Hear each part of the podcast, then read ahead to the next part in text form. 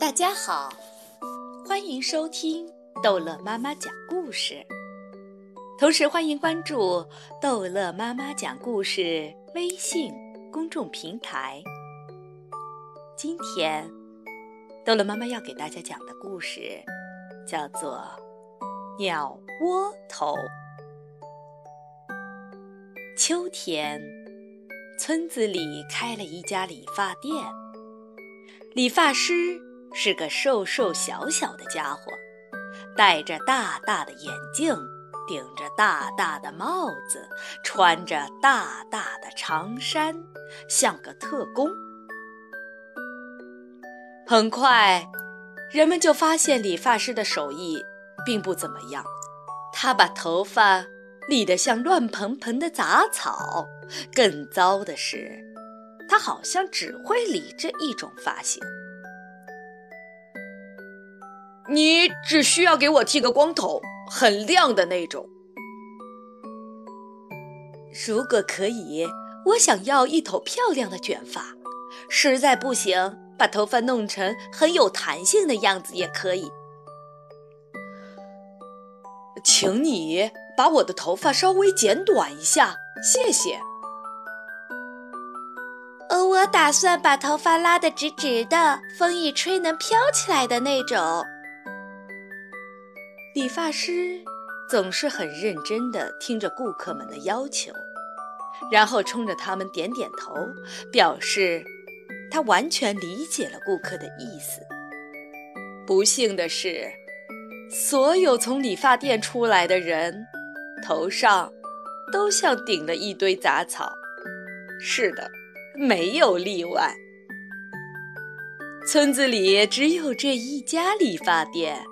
所以，大家尽管抱怨，还是会到这里来。于是，在秋天快要过完的时候，村里大部分的人已经统一了发型。大家渐渐适应了街上顶着一堆杂草走来走去的人们。冬天临近了，村子里的鸟不得不往南飞。或为自己寻找一个更温暖的、足以过冬的家。村子里的人们不愿意这些快乐的鸟离开。没有了小鸟的歌唱的村落，整个冬天又要安静寂寞下来了。看，你的发型就像一个鸟窝。理发师在某一天这样赞美他刚理完的顾客的头发。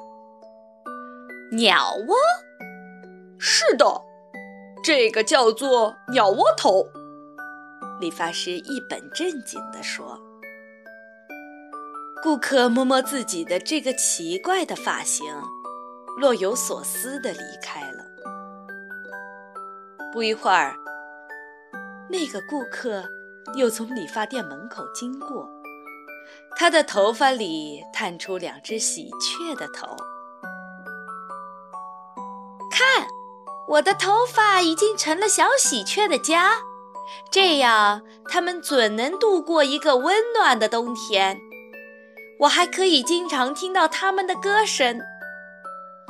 顾客指着自己的头发，骄傲地对理发师说：“没多久，村子里的人们见面打招呼的方式都变了。”我的头发里住了一窝漂亮的柳莺，你的呢？